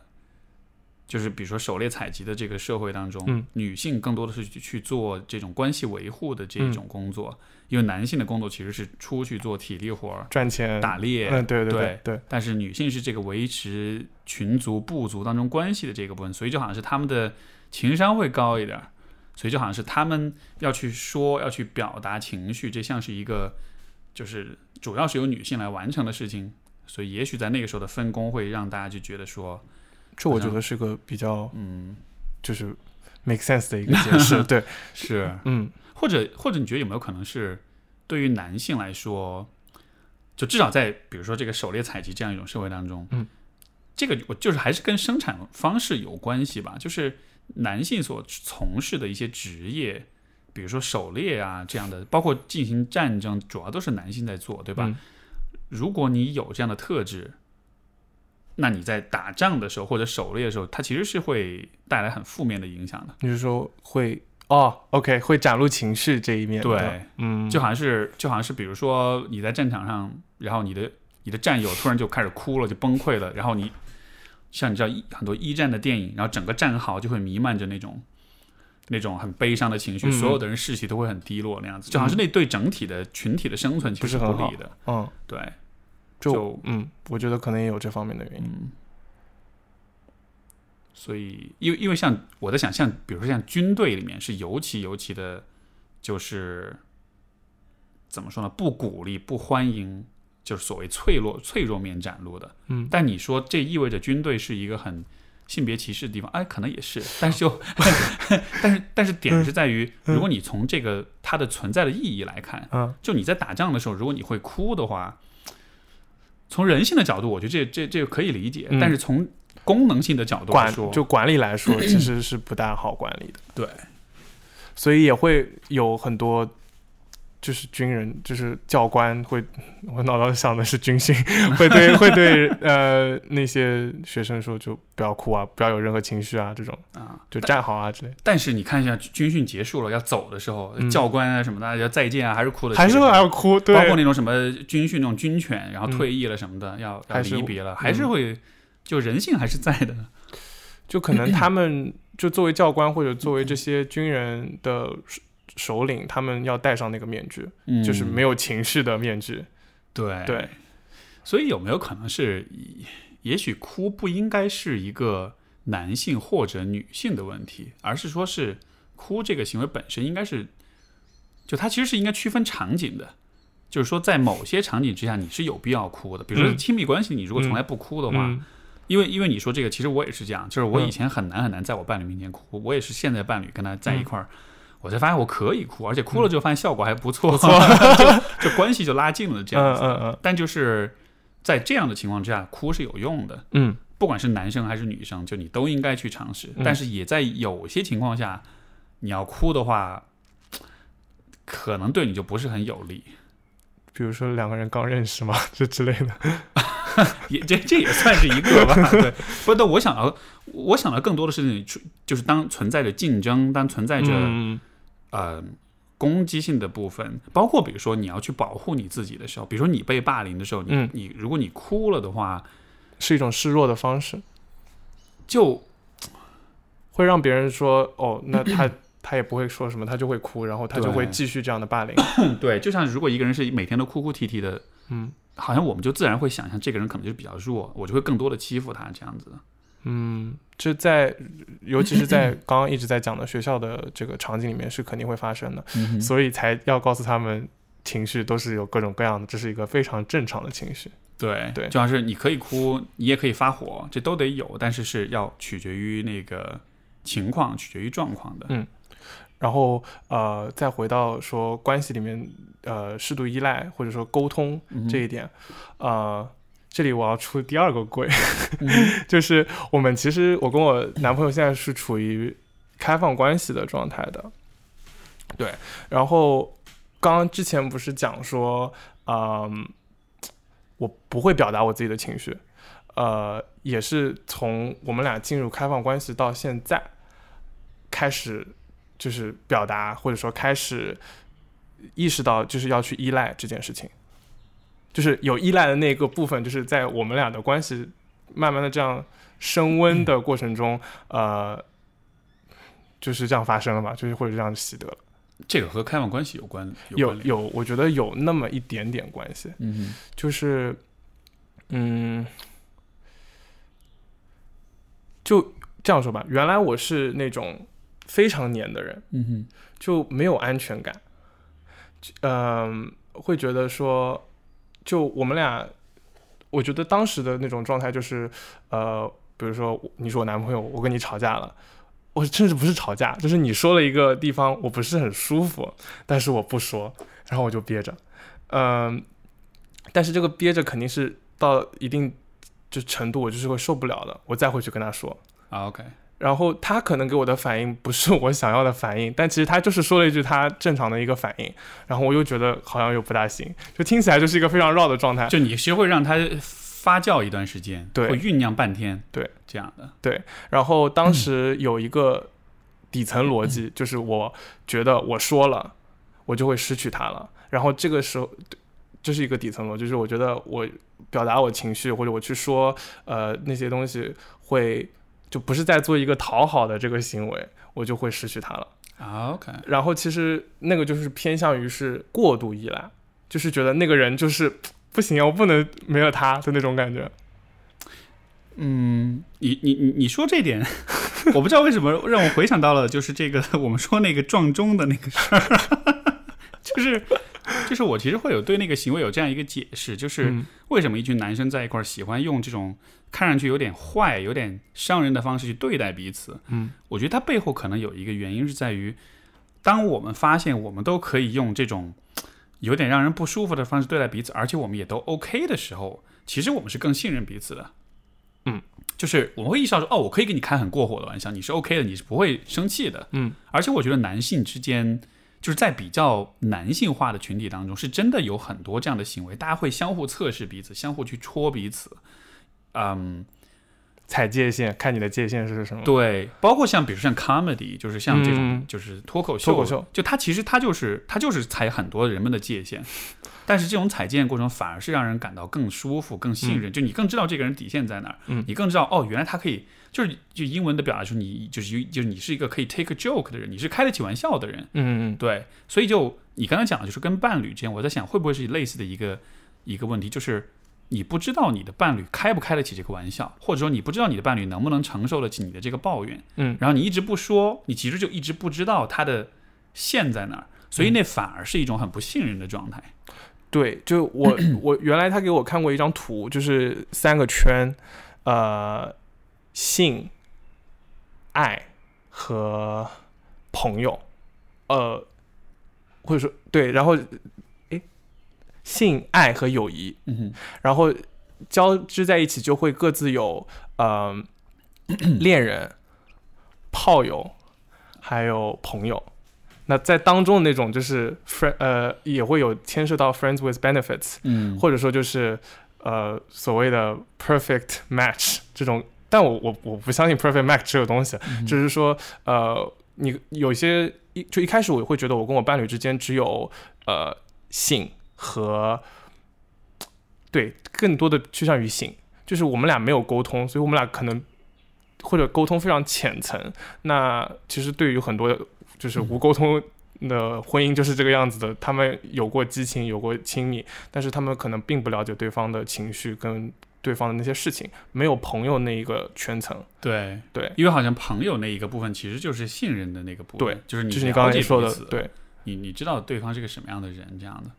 嗯，这个我这个问题我的经验是因为因为其实我也是这样子一个问题，就是就是你不敢去表达很多东西，你因为你怕冒犯到对方，你怕伤害到关系。然后，但是我跟我的伴侣是，我们也是逐渐在关系中摸索出了一个，就我觉得还很好用的一个方法，就是我们会用那种半开玩笑的方式去、嗯去攻击彼此，我们会给彼此取很多外号，然后就是就其实其实简单说就是用幽默去化解这些，就是你把你的抱怨跟攻击用幽默去包装一下，这样子就会更容易接受一些。嗯，而且很多时候确实又很好笑，所以就好像是那个恭敬就在那个幽默当中就化化解了。了。嗯，对，就比如说，呃，有时候他做了一个什么事儿，我不爽，我就会会说你怎么这么沙雕？但就因为沙雕在我们 之间对，是一个是有梗的，嗯。所以每次说到这里呢，就一方面你会知道对方是在表达不满，但另一方面，那个梗又在那儿，所以你又会忍不住会笑，就你懂我意思吗？我懂，我觉得这还是挺有趣的，对对对。所以我们时间久了之后就，磨合出了一个方法。而且现在我就会发现我们俩还蛮难有冲突的，因为所有的冲突基本上都能找到一些梗去表达一些沙雕的方式对，然后表达出来之后就会觉得很好笑，嗯。包括包括那个嗯，我们最好我们以前最常发生的一个事儿，就是我们周末的早上起来很容易吵架。嗯，为什么起床气吗？一开始以为是起床气，啊，后来我们就经过多次大数据样本的分析之后，就发现 我们周末起来吵架，往往都是在就是早上起来就没吃饭，啊，然后去吃饭的路上吵架，然后就是因为什么呢？因为血糖低，血糖低饿了，嗯，所以说我们就形成一个习惯，以后每次，尤其在周末，一旦对方脸皮脸色不好看了之后，就说饿了，赶快吃饭，不然要吵架。就你知道，就是会，就是会用这种呃很幽默的方式去去去去化化解解一些那种冲突。但是这样子时间久了之后，就反而就会让我们感到更安全，说那个。那个冲突或者不满是可以表达的，因为表达出来不会有什么坏结果，反而有，甚至有的时候反而是大家可以开怀大笑一下。嗯所以就好像是这更多的像是你你你怎么去表达的那个那个问题吧。嗯，对对，其实现在也能正常的这样表达了，对。因为原来，呃，你说你你跟男朋友之间。对，包嗯。括原来就可能这个我也不是一定要怪我爸，但是觉得好像就是有 有那种不表达的那种底子在，就是不表达。嗯。呃，那再绕回说，为什么跟开放关系有关系？就是我们一开始其实是他提出过开放关系，呃，我当时就是那种，嗯，我我理论上可以接受，但可能呃，我没有试过，我不知道。这个其实我也有想到，Harry 上次说那种就是在一起十年的那些男男就没有没有沟通了，他们要通过性来沟通的那种状态，就。嗯就可能我当时的第一反应是，他们可能需要开放关系，而不是说默认说他有炮友，他有什么东西。明白。嗯你你你说到这个呃这种不沟通，你包括也讲到就是比如关于父亲啊这些什么的，我想到一个点是说，就是可能对于男性来说，其实你能够去表达，能够去沟通，我觉得它背后的，包括你说适度依赖，嗯，我觉得它背后就是它背后的一个特质，其实是在于你是有能力去信任别人的，嗯，就是如果一个人他从比如说一个父亲从来不跟自己的孩子、跟自己的老婆沟通的话，就看上去好像是，比如传统意义上会觉得，哎呦，他好像什么事儿都能自己扛，打头牙巴喝血吞什么的。嗯但是其实这反映出反而是一种缺陷，就是他没法信任别人，嗯，他没法适度的信任别人，适度的向别人袒露自己的想法，这样子。嗯，然后我坐在一个男性的角度，就是我站在一个比较男性的角度，我反倒觉得，如果你是一个这样的人的话，嗯，比如说如果你要成为我的同事、朋友，或者嗯。是比如说我的团队成员，或者是我们要一起去进行一个什么，比如说我们是队友啊，是战友啊什么，其实我反而不太喜欢这样的人，因为他不信他没法信任别人，嗯就是能够信任别人，在我看来是一个还蛮重要的品质的。就而且我而且而且我对于男性来说是一个还蛮缺的一个一个品质的嘛。嗯，就会有危机感嘛，很多人都会有不安全。对，就好像是你你你你你对别人的不信任是一种无差别的不信任，是一种嗯是个人你就会不表达，嗯，因为你不可能说你什么事儿都永远都不表达。会憋坏的。对啊，所以、是，嗯。嗯，最后有一个问题是我们的每期节目都会都会问的，就是如果用三个词，一到三个词吧，嗯。最多三个，用三个词来描述你理想的男性气质，嗯你会选择哪三个词？呃，刚刚其实都有提到，第一个是嗯。温柔，第二温柔，但其实又会去把自己想说的说掉，嗯能够用非暴力方式说掉。呃，第二个是适度依赖，就是不去控制别人，不是像呃不不是过度依赖的控制别人，也不是刚刚说的呃疏离的一点都不理别人，不说自己的情绪。嗯，还有最后是比较能够倾听、共情和能倾听。明白，嗯，好像好像我感觉你描述的这些特质是比较偏，就是人际关系当中，而且嗯是比较偏这种沟通跟这种，就你是比较 你是比较强调这种关系的亲近跟关系的和谐这样子的，就嗯好像你的这些 好，你讲的这些特质，在你的生活中有这样的人存在吗？就是很 很符合你的理想的。我男朋友 OK，所以刚才其实是偷偷撒了一波狗粮，撒了波狗粮没错哦没错是这样的，好吧好吧，嗯因为他都成成了你的理想的男性形也象的。对对没有，就是其实自己他听到肯定好开心。应该是会很开心，就是我或者说我喜欢的男生应该是这个样子的。明白。对，嗯，在你生活中还有其他的这种你能够称之为是一个男性的楷模或者榜样或者示范这样的人存在吗？除了男朋友之哦，外，我知道，我知道，我知道。嗯我在想，有我嗯哼前老板其实应该算是，就是因为再说到这，就是其实可以绕回家庭一会儿会儿，就 是嗯呃，我觉得我在我爸身上没有看到一个父亲形象。就其 就那个《面具之内》里面也有讲到，就是有一个男生，他就家里，因为我其实家庭是离异的，所以我从小到大，其实我觉得一直都在找父亲形象和母亲形象。那父亲形象的话，呃，有在钱老板那儿找到，也有在，嗯，我高中的男，我哦，我高中里面有一个我的室友也是这种类型，就其实他虽然是直男，但是他很愿意去倾听你的那些声音，包括他，我觉得他是一个温柔的人，他能够。哦，不是，他其实有点讨好，就是他有一点点讨好型人格在那边，但是总体来说，就是不一定说，因为是理想来说，这三个特质都要有。但是我觉得这三个特质里面有一个都已经在这个市场里面是稀缺的了。嗯，明白。哎，你就因为你也说了，就好像是因为一又是离异的关系，然后又好像是又缺了这样一个父亲的角色。那我不知道在，比如说你是怎么感觉到你是缺了这个父亲的这种角色的呢？就是就我啊、嗯我的意思是说，如果你能感觉到缺失，那一定是因为你知道圆满是什么样子的。嗯，就按照这样一个逻辑来说的话，哦对，就因为我很好奇，因为就是其实人们都能感觉到缺失，但是我很好奇每个人是从哪？里？嗯对，，没错。嗯，而且你所认为圆满的东西，可能也就是会和你，比如说比较理想的父亲角色会比较接近。所以我其实实际上是在问的就是，我我我脑子里现在有那个画面，嗯就，但其实这也是看电影，就是柿之愈合有一个，他很喜欢拍家庭电影，有一个，哎，这个名字我真的忘记了，嗯，呃，我可以搜一下，然后他的。他在这个电影里面就有两种父亲形象，一种就是大家都很熟悉的，不说话，严父，然后就是很很冷峻的，很冷。峻那种。呃，但是同时，他主角本人其实是个比较细腻，以及主角因为有这样一个严父，他呃，他的姐姐就是严父的姐，这叫什么？严父的不是不是严父姐姐，是严父的呃女儿，就是他女主呃不是男主角的姐姐，她找的老公就跟爸爸完全不一样。是那种呃，会跟孩子玩在一块，会去听孩子那些心声的那那种情，就是我觉得我不能说他是完呃圆满，但是这个是有一点就是小时候非常希望爸爸是这个样子的，就能够跟他有这种亲近的。明白，就好像是呃，那对于你来说比较更为理想的父亲形象是那种能够陪伴你，然后能够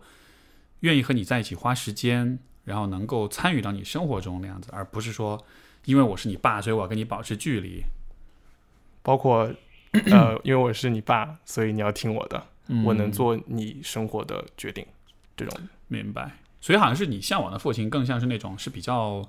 像是伙伴，像是这种，就是我们俩是并肩同行的，而不是说是我是你爸，我在前面走，你在后面跟着那样。嗯嗯，嗯但也不是那种溺爱，就是因因为也会有两个极端嘛，就是就是我听过一段一句话，就是叫呃，就是有一个采有一个记者，他去采访一个瑞典呃不不是瑞典瑞士的一对父。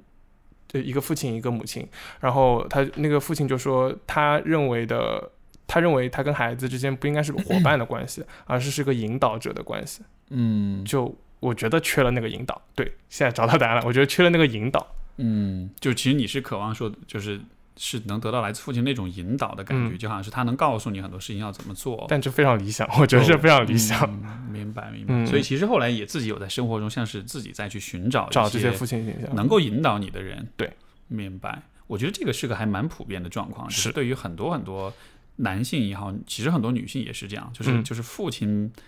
他本来应该扮演的是一个像你所说引导者的角色，他他就有点，我觉得父亲的角色就有点像是什么呢？有点像是，就是他是给你他是那个给你提供人生说明书的那个人。就当然母亲也能做嗯对，我也想说，母亲其实也能做。但是就是说，有一些事情的确是因为你看，比如说离异家庭啊、就不管是男孩还是女孩，嗯但是就是说一直跟着母亲一块儿生活的话，你就会发现母亲确实也能做很多事情，但是母亲确实不能做所有的事情。当父亲这个角色缺失的时候，有些事情你确实就不懂怎么做，所以就好像是有一部分的指导真的是得来自这个，就是得有这个分工嘛，就是可能，如果按传统分工来说，至少母亲要呃告诉孩子，其实你可以有这些情绪，情绪表达，就是他可以呃引导学呃孩子这边学生呃不是学生，他可以引导孩子这边呃情绪这边的问题，而爸爸相对来说可以陪他玩，可以呃。做做他的一个伙伴，或者稍微做一些别的方面的引导，就是有这个分工，但是就是对于离异家庭的小朋友来说，就缺少相对的一块。明白。呃，除了这个男朋友，还有前老板，还有高中同学，嗯，你在你觉得在公众人物当中有没有哪一个呃男性是你觉得不一定说是符合父亲的那个，但就是比较理想的男性的形象吧？我这个问题真的有问到我，嗯，没有是吗？就很难想到是吧？目前没有。等一下，嗯其实这样说的话，对大家看不到，我我我我指向了你，就是我觉得你的节目其实能给很多人力量和能给别人一个引导的，就是起一个引导角色，就是像我觉得听 Steve 说，我能够，嗯，就是我原来没有想到或者原来没有意识到那些东西，就是感觉突他突然被唤醒了那种感觉。明白。对，但就很多时候其实是希望爸爸或者说就是就说爸爸吧，就是爸爸形象的那些人能够给我这些引导的。嗯，哇，很很很荣幸你能 能这样说。嗯，但其实说实话，我在做所有这些节目的时候，嗯，就是这个感觉有点，就是说，就是我内心深处会是有一点点的那种像是悲哀的感觉吧？为什么？就是因为我也是不得已这样子。嗯因为就好像是我也少了很多这种指导，所以就像是我也得想办法去自己找这种理想的这种父亲的形象，或者这种指导者的这种形象，嗯或者是甚至是自己构建这样的形象。嗯所以只是在这个构建过程中，就可能就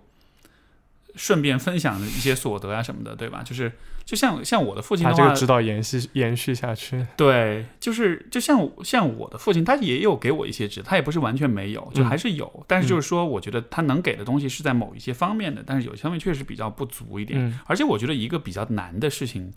就至少现在我看到绝大多数父亲没有办法给自己儿子或者女儿的，我觉得其实更多是从那种心内心，从那种人格层面的。就现在父亲给的更多是职业发展啊，你知道挣钱啊，啊跟领导相处啊，就这些嗯实操的东西很容易给，但是你说要能够教你的孩子在内心的这种人格的层面，在那种心心理的这种内心力量的层面，对吧？就是父亲教给你那种坚毅啊，那种顽强呀、那种不屈啊，就是这个部分本来是传统的。这种男性气质当中，我觉得其实还蛮好的一个部分的，对吧？责任感啊、担当啊，这种吃苦耐劳，就就有这样的一些部分。但是这个部分，你你你通过说教去去教，其实是很难。应该是言传身教。对，其实是一种言传身教，包括也是它背后带着很多可能是有更深的一些人生智慧啊什么。就但就整个这一块东西，我觉得有缺失。大家都缺，所以母亲扮演的角色会更主导一些。所以说，可能可能这个大家在情感上，在这种比较偏温柔的这个部分，我反倒觉得这个偏温柔的部分，现在其实大家有很多渠道去学习，去就像你所说，你你能够学着更展露脆弱面。我们对脆弱面的讨论非常非常多，对吧？就心心理学这个领域，太大家都很熟悉脆弱面，但是有多少人在讨论人要怎么变得坚毅，人要怎么变得很 tough，要变得很这个百折不挠，就这样一些听上去很 cliche，听上去很迂腐，对，但是但是但是但是你就是没有答案，你就是不知道，就很多人他就是不知道要怎么做到这一点，所以不知道吧，就 的确就就有很多人他会呃放弃啊，或者做很多事情就是没有办法坚持下去。但很多时候这个东西其实，嗯、但我其实还是觉得爸爸妈妈都可以教这个东西。当然当对。然，嗯，也也得看是什么样的爸爸妈妈了，嗯所以嗯。嗯我我其实还想补充一点，就是刚刚说到男性形象或者说是父亲形象，其实呃很多人就抛开离异家庭这件事情，其实很多男生他学的一直都是男性形象，他生活当中没有可学的女性形象，就是就是他没有觉得女性形象是可以学的这个东西。嗯，哎，这个很有意思，这个观点。但是你你是有 学到很多女性形象的是吗？哎，就呃就既然说到这里，嗯你你生活中的，因为我刚才是问你生活中就类似父亲的形象，啊哈，女性的呢，母亲的这个形象呢，有一有啊哈，是有我？的有我的发小，就是从小跟我长大的，他比 较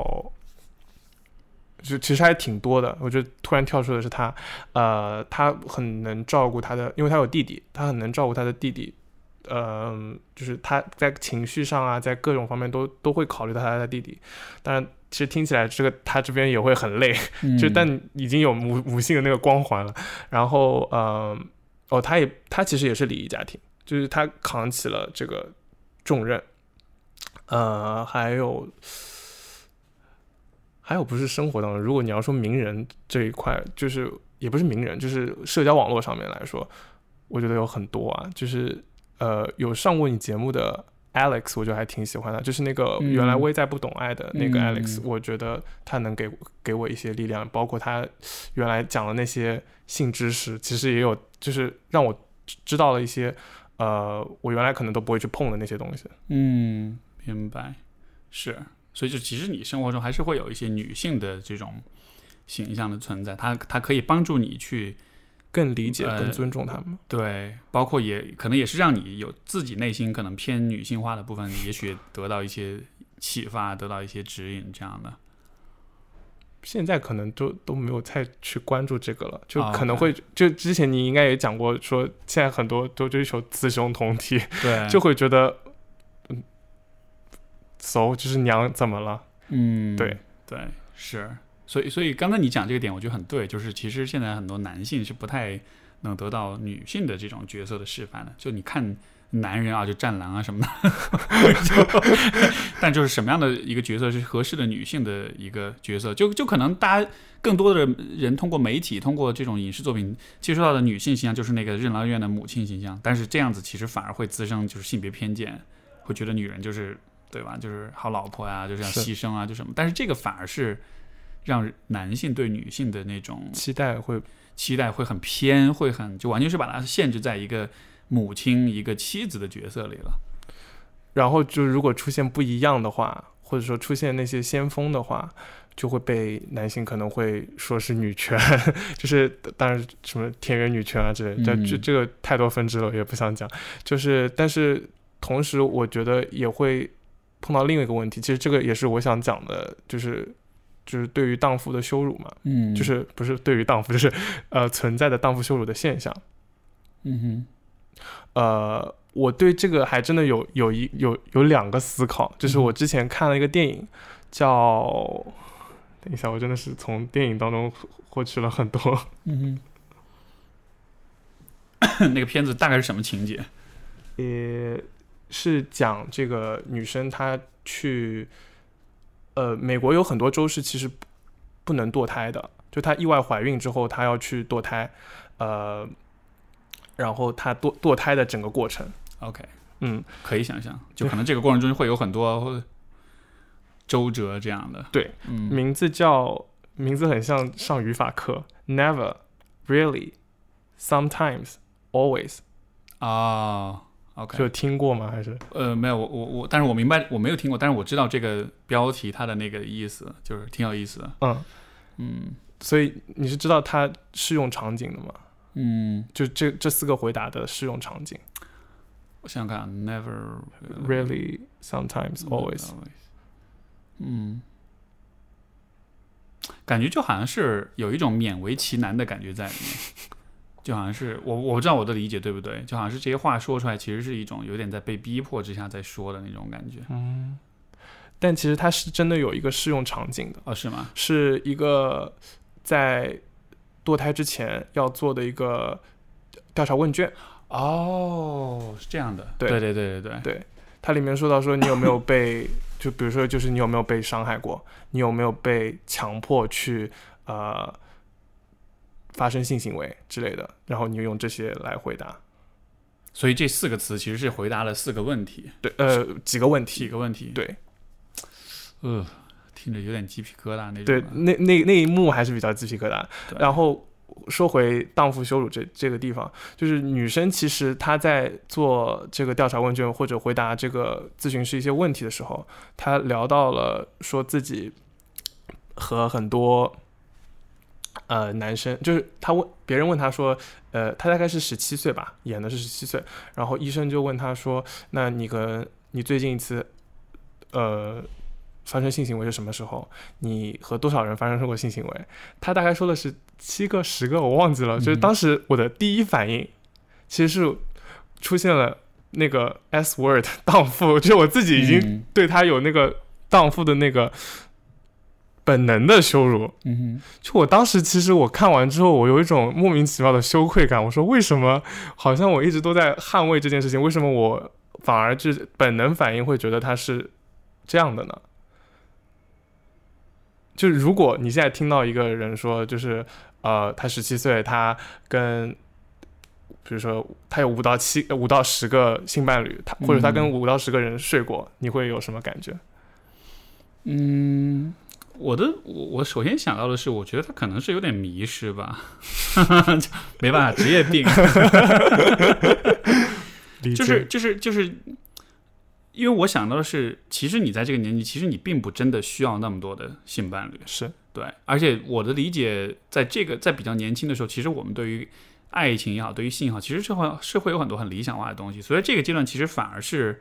人们反而是容易陷入到那种很热恋的那种状况当中的。嗯你有这么多的人，你换这么多的人的话，我会觉得这这或许就这不太对，就不太自然。嗯自然的状况应该是你知道那种青涩的初恋，其实会陷在里面很长时间。嗯就真正这个换很多伴侣，这是到了后来你长大嗯你变油腻了，然后你才会这样子。嗯对，所以你就所以所以就我就会觉得这个是一个很说说不通的地方，所以我的嗯反应就是有哦，他可可能迷失了。他可能是迷失，他可能是不知道自己是谁，或者他可能是真的是很缺少，比如说关爱或者 whatever，总之肯定是有什么问题才这样的。你看你这样说会让我更羞更 更羞愧。没有，但但是我我就就这个事情，我还跟我男朋友去聊了一下。我说，嗯，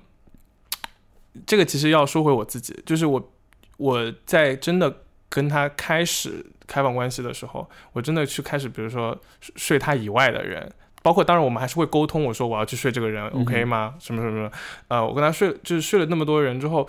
也没有那么多人，就是睡了那些人之后，我会我要去睡别人之前，我会有那一点点的愧疚感，我会对你自己嘛，对我会觉得我会太对我多了，也不是，我会对自己有那种羞辱，倒也不一定嗯说，也可以说荡妇羞辱，就会有对自己有那种你怎么这样子的道德批判，大概是几秒钟，觉得自己是个 man slut 对 对。有那一秒钟的那个，我我也跟他沟通过，我跟我男朋友沟通过这件事情。嗯那其实那一秒钟就跟我批判那个女生的那个一秒钟是几秒钟是很像的，嗯，就是我我有本能的道德上的批判，但我不知道这个批判是哪里来的。啊，OK，很有意思。会不会你觉得会不会是因为就是性这件事情对于你来说是一个，就好像你赋予了它一种很羞耻的那种，就是很道德化，把就是你把性给道德化了，就好像性是一个，它是一个需要很这个很很珍惜、需要很珍贵的去对待，然后需要就把它就好像你把它放在一个很特殊的位置上，原来是是吧？是，所以就是我觉得应该可能是原来是，然后那个东西已经在我的就扎根了，就是那个啊。本能反应就是先把这个东西弄出来。明白，因为我在想，如果因为这个确实涉及到就是一一个是性的道德化，嗯一个是性的特殊化，就是说，嗯，因为我们的社会其实现在的社会其实是非常就是所谓 hypersexualization，就是是过度的性化的，嗯，所有的事情都是，就我举个例子，比如说一个男生一个女生两个人独处一室坐在那儿，你看到这个画面，你第一反应是什么？哦、s o m e t h i n g s gonna happen，、嗯对吧？会发生点什么？嗯嗯但是为什么为什么是这样的呢？因为其实我们的整个社会的这种文化的氛围，它会给你灌输这样的观念，就是两个人在一块儿一定就会发生点什么，是。以至于就是有的时候我们去讨论说男女之间有没有纯洁的纯友谊，对对对对对，这个问题会被提出来，我觉得就是、就是这种 hypersexualization 的过程，就是这个社会过度的性化了所有的问题，以至于我们除了性，我没办法从一个非。就是从一个不是 sexual 的层面去看人与人之间关系，就不管是男女之间还是，男男嗯嗯，男男也是，没错对。对对没错没错，所以就好像是我们只能用性去理解人跟人的关系，但是我觉得这个就是我觉得这是个很可笑的一个事情，因为就人和人之间，其实除了性之外，还有很多很很美妙的东西存在。就就像比如说，在我现在这个阶段，就这个也比较油腻了，或者经历也比较多了之后，但是到这个阶段，我真的就我会发自内心的觉得性这件事儿其实没有特别大不了的，然后就觉得。甚至有的时候，我觉得有有很多事情比起他来说有意思的多。嗯这样子的。但是我理解，可能在，比如说我在会到十年前的话，我就会觉得哦，That's all I want，就是那是我唯一想要的东西。所以，所以就像是你，我的感觉就是你对这件事儿特别渴望，你觉得它特别重要，特别在乎，但这个时候反而它就成了一个。你就会赋予它很多的意义在里边儿，比如说关于道德的问题，关于个人品质的问题，所有这一切。那还有人会把性跟爱揉在一起吗？对，对啊，对啊。但就如果你把它去特殊化了之后，如果在他眼在你眼里，它不再是那么的一个，好像是这个世界上的一个就特别了不得的一个事儿了，我我反倒觉得这种时候你就不会那么多负担了，你会觉得它性就只是性，它不是。它不是这个你在这个世界上找到连接、找到意义，或者找到亲密的一种必经的途径，这样的吧？这这一点我觉得就是因为你之前有一期是讲，呃，讲你和 C C，就是你们俩好像就是没有怎么在呃，好，就是好像进入一个状态，就是你们俩没有再怎么呃去，比如说做爱，但是其实你们还你还是觉得你们俩非常亲密，因为我觉得亲密感就是因为是这样，对对对，因为亲密感不等于做爱，对对，就是因为因为就是现现代的这种大众心理学就会假设说，我们要去衡量你们的伴侣之间的做爱的次数、频率，嗯然后就包括高潮的比例什么，是就是就是会用这些东西去衡量性这个东西。嗯但是性比这个复杂的多，嗯就是性不只有频率跟比例跟次数啊这些什么的，有的人可能。天天做，经常做，天天高潮，但是那不代表他们就很亲密。有些人可能不怎么做爱，但是他们就是亲密，对对，所以所以这个很复杂，我觉得这个没有办法说一定是怎么样才是最好的。所以就像你当你提到说啊，一个人在十七岁的时候有过五个或者十个伴侣，或者说另一个人他到了三十岁他只有过一个伴侣，甚至他是个处男或者处女，我觉得这也不不说明这就是就是就是就是我们很喜欢通过性的这个。这个这个视角去嗯。透过这个角度去理解、去做、去对这个人判断他其他所有的事情，但是我觉得这不应该是这样啊，就性就只是性，其他的方面你用其他的方式去判断这样的嘛，所以我觉得这一点说的很好，对。嗯嗯。我我其实蛮理解你说那种，就是你会觉得，比如说啊，会 slut shaming 啊什么，包括我觉得很多男性对女性会有这种荡妇耻辱什么的，嗯。我我觉得一个很现实的出路就是，我嗯。希望大家都可以多多做爱，就多一点性，而且真的是多到就是你对这件事儿，你不再觉得它是一个就啊去特殊化了，对，就你真的是就有点像是比如说你玩游戏就玩上瘾了，对吧？嗯我自己以前有玩游戏玩上瘾的时候，我 然后然后你就知道，当你上瘾的时候，你怎么自律都没用。但是后来我就发现，最好的方式就是玩玩玩到恶心，啊，玩到不想玩了，我觉得哎这游戏也挺无聊，然后就不玩了。所以我觉得有一个就就是嗯。就是就是就是荡妇耻辱里面，也许就是大家都是性压抑的。所以对对，但我当时还是收，就是跟我男朋友讨论完之 后有收一个尾，我就觉得说，那对于这那，因为我觉得“荡妇”这个词现在已经不是中性词了，就其实它可能造出来它就不是一个中性词没。错。那有没有可能有一个相对中性的词来形容这些人？你说形容形容就是刚刚，比如说刚刚这位少女，或者说嗯这种情况的，嗯，这让我想到我之前读过的一本书，叫做《The Ethical Slut》。啊啊，我 我知道，有有道德的荡妇。我觉得就当然这个词具体用什么语言我不知道，但是这个概念本身我觉得非常有意思，因为它其实也是它是一对 lesbian 的伴侣，嗯但他们同时又是开放关系。嗯 这个书它讲的一个核心的概念就是说，嗯就是你可以是个 slut，但是重点不在于你是否是。就是就是重点不在性，嗯而在于你是 ethical 的，你是有道德的。嗯意思就是说，你是保持一些特定的原则，比如说大家的相互之间的坦诚呀、沟通呀、这种交流呀、对关系的重视呀，这个这些方面的。嗯所以我觉得重点其实是这个部分，因为就是呃，就是还是那个点，就是性就只是性而已。但是围绕着性，我们有可能会做出一些可能不道德的事情，会伤害到自己或者伤害到别人，这个部分才是我们需要去管理的。所以就性本身并没有什么特殊的，对对。对对，所以我觉得如果你非要去，就是用一个词去描述或者去 highlight 就是性本身的话，我觉得这个这个假设就还是嗯。站不住脚的，因为他还是在把性给特殊化。所以说，你与其这样说，你不如说他是更多的是看看他是怎么处理这些事情的。比如他是通过很多的欺骗，像比如说像这个什么我们说到像 PUA 啊什么的，嗯。就我们对他的批判不是因为他真的是把女孩骗上床了，而是因为他去得到满足自己的这个过程是不道德的。嗯就重点是在这儿。嗯至于最后他有没有这个发生关系什么，那个其实不重要。嗯，对，所以我是这么看的吧。嗯嗯因为对我觉得其实其实刚刚落脚点已经就是落在就是不要把性特别化这这件事情。我当时就是觉得可以称这些人算性开放的人，但是“性开放”这个词现在应该还是中性的。嗯，